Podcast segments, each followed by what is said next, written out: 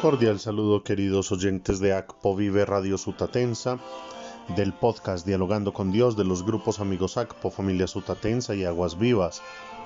Elevamos nuestra acción de gracias a Dios por el cumpleaños de Estela Payares en Convención Norte de Santander, Mercedes Oliveros y don Enrique Gutiérrez, que el Señor les colme de gracia y bendición.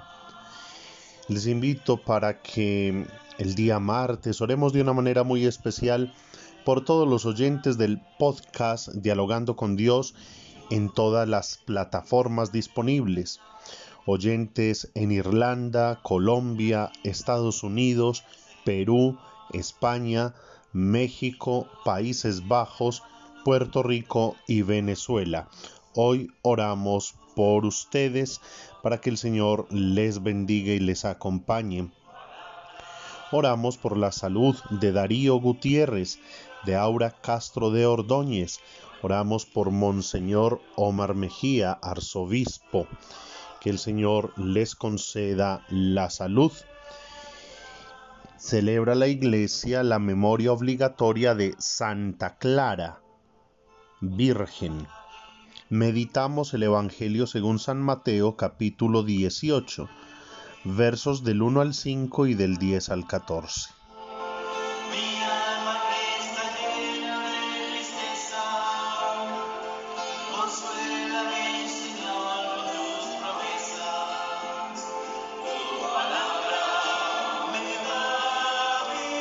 En aquel momento se acercaron los discípulos a Jesús y le preguntaron, ¿quién es el más importante en el reino de los cielos? Él llamó a un niño, lo puso en medio y le dijo, Les aseguro que si no vuelven a ser como niños, no entrarán en el reino de los cielos.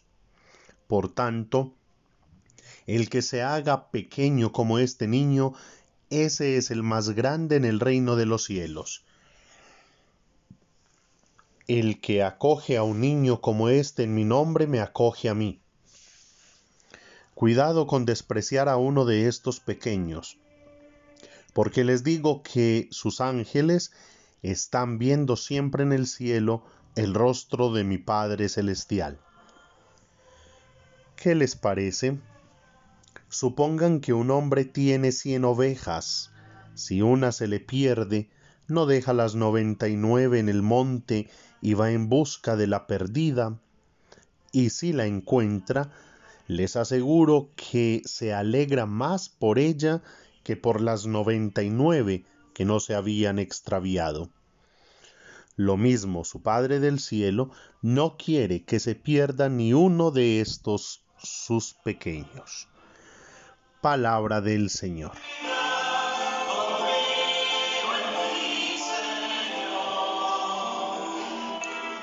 Queridos oyentes, uno de los elementos fundamentales para la comunicación humana es la palabra.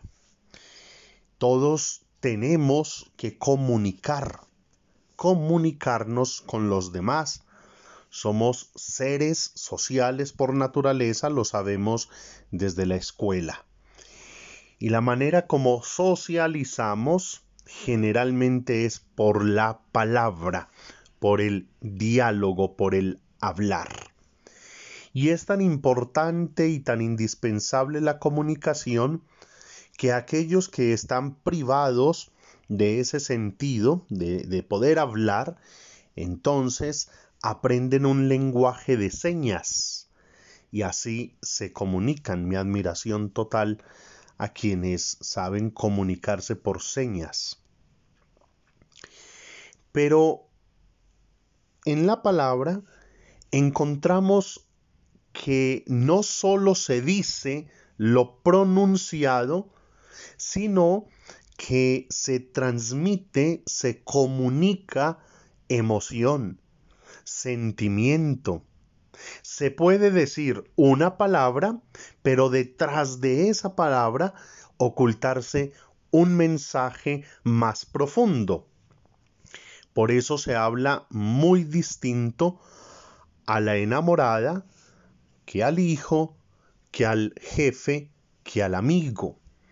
A cada quien se le podría dar el mismo mensaje, pero con una emoción y con un sentimiento diferente según el interlocutor. Pues bien, la primera lectura de hoy del profeta Ezequiel capítulo 2, versos 8 en adelante, narra cómo el Señor llevó al profeta como a una visión de abrir la boca y comerse un volumen, comerse la palabra, la escritura, que de hecho estaba llena, era de elegías, lamentos y ayes. Es decir, esa tarea del profeta de denunciar el mal y el pecado. Pero él, cuando abre la boca y come el volumen, le sabe dulce como la miel. Y esto es para que entendamos que la palabra de Dios, aunque esté denunciando el pecado, aunque esté señalando el extravío del pueblo, aquel que la come es dulce a su paladar. Por eso en el Salmo 119 de hoy decimos, que dulce al paladar tu promesa, Señor. Mi alegría es el camino de tus preceptos. Más que todas las riquezas, tus preceptos son mi delicia. No se concibe un cristiano que no dialogue con Dios. Y hablar de diálogo no es hablar de monólogo, sino que es hablar y escuchar, una comunicación completa. Y en la Sagrada Escritura, la palabra de Dios es Dios comunicándose a nosotros, diciéndonos lo que nos quiere decir, con ternura, algunas veces con dolor y tristeza, otras veces con alegría y esperanza. Pero si no nos acercamos a conocer la escritura, no sabremos qué es eso que el Señor nos quiere decir, nos quiere transmitir. Primera invitación hoy es más amor, más cercanía con la Sagrada Escritura, que es la palabra de Dios es la manera como Dios se nos comunica. Por eso en la liturgia eucarística tenemos antes del banquete eucarístico donde comemos el cuerpo, la sangre, el alma y la divinidad de Jesús, comulgamos con Él. Primero tenemos el banquete de la palabra, comulgamos con Dios hecho verbo, hecho palabra. Y hoy hemos He empezado a escuchar el capítulo 18 de San Mateo y que se va a leer durante esta semana y nos propone el cuarto de los cinco discursos en que el evangelista organiza las enseñanzas de Jesús. Y esta vez nos quiere hablar sobre la vida de la comunidad. Por eso se le llama discurso eclesial o comunitario. Primero, ante el querer saber los discípulos quién es el más importante en el reino de los cielos, Jesús pone como ejemplo a un niño. El niño representa a un marginado en la sociedad de la época. Pero además es la actitud del niño. Los niños son espontáneos, suelen ser alegres, cuando no han sido contaminados por malas enseñanzas de los papás. No son rencorosos entonces. En fin. Pero hay una cualidad del niño, que el niño se sabe necesitado de sus padres. Ya cuando uno crece, me quiero independizar. ya uno cree que es capaz solito y se enfrenta a la vida solo. El niño no. El niño necesita de sus padres. Por lo tanto, Jesús nos está enseñando, nos está diciendo que debemos ser como niños sabiéndonos necesitados del Padre Dios. Y además, que en esta comunidad, en esta iglesia, somos importantes todos. Aquí no hay como eh, eh, jerarquías o puestos o niveles de importancia.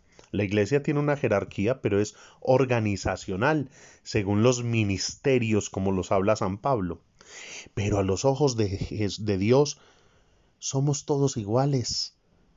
Y por eso aquel hombre que pierde una sola ovejita no se contenta con 99. No, las 99 están seguritas. Estas no se me van a perder. Me voy por esa solita que está perdida. Y que al estar perdida está sufriendo, está en peligro y quiero volverla a traer al redil. Por eso, nadie sobra en la iglesia. Todos estamos llamados y convocados a formar parte de la iglesia, a dejarnos amar, rescatar, redimir por Jesucristo el Señor. Y para entender eso, debemos ser como niños, con esa espontaneidad, con esa alegría y con esa apertura al hermano. Segunda enseñanza, vivamos nuestra fe eclesial y comunitaria. No nos dejemos engañar por aquello de Dios sí, iglesia no. Nuestro Dios es comunitario y por eso es Trinidad. Dios Padre, Hijo y Espíritu Santo, comunidad de amor. Y así quiere que nosotros vivamos la fe de manera comunitaria, de manera eclesial, una comunidad de amor. Ruega por nosotros, Santa Madre de Dios, para que seamos dignos de alcanzar las promesas y gracias de nuestro Señor Jesucristo. Amén. Feliz día y que Dios les bendiga.